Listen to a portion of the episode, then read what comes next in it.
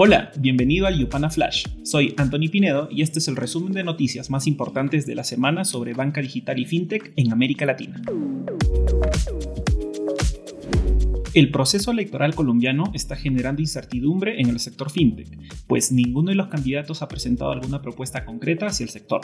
Además, esta semana, Felipe Lega, el director general de la Unidad de Regulación Financiera de Colombia, dejó el puesto luego de más de cuatro años en el cargo.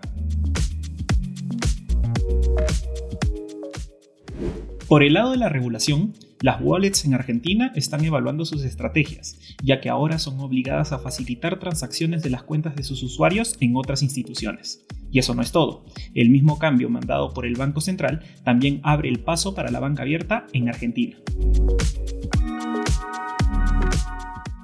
En Perú, los bancos tendrán que reportar la cantidad de clientes y transacciones digitales que operen, así como el género de sus clientes y el tipo de dispositivo que utilizan, bajo una propuesta del regulador para identificar brechas de inclusión financiera.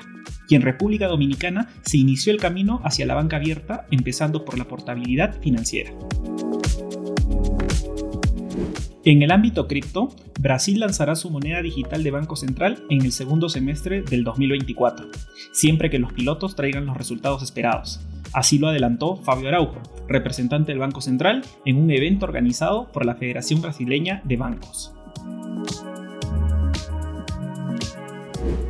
En noticias de inversión, la fintech boliviana Coban cerró una ronda de inversión presemilla de 2.300.000 dólares.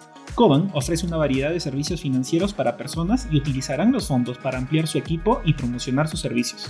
Además, ya tienen un partner bancario para su lanzamiento en Bolivia al final del año.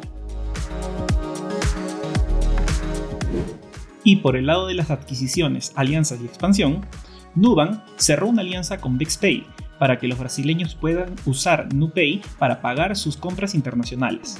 BexPay maneja transacciones cross-border y se integra con varias pasarelas de pagos globales.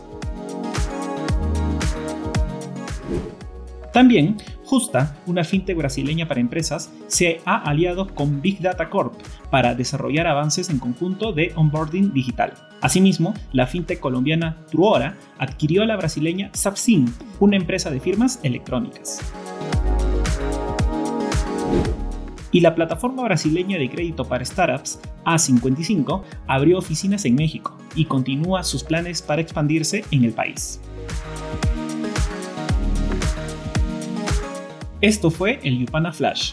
No olvides compartir esta nota de voz y quedarte atento a nuestras redes, porque el lunes tendremos una entrevista exclusiva a Glauber Mota, CEO de Revolut Brasil, que nos dio detalles sobre su estrategia de ingreso al mercado brasileño.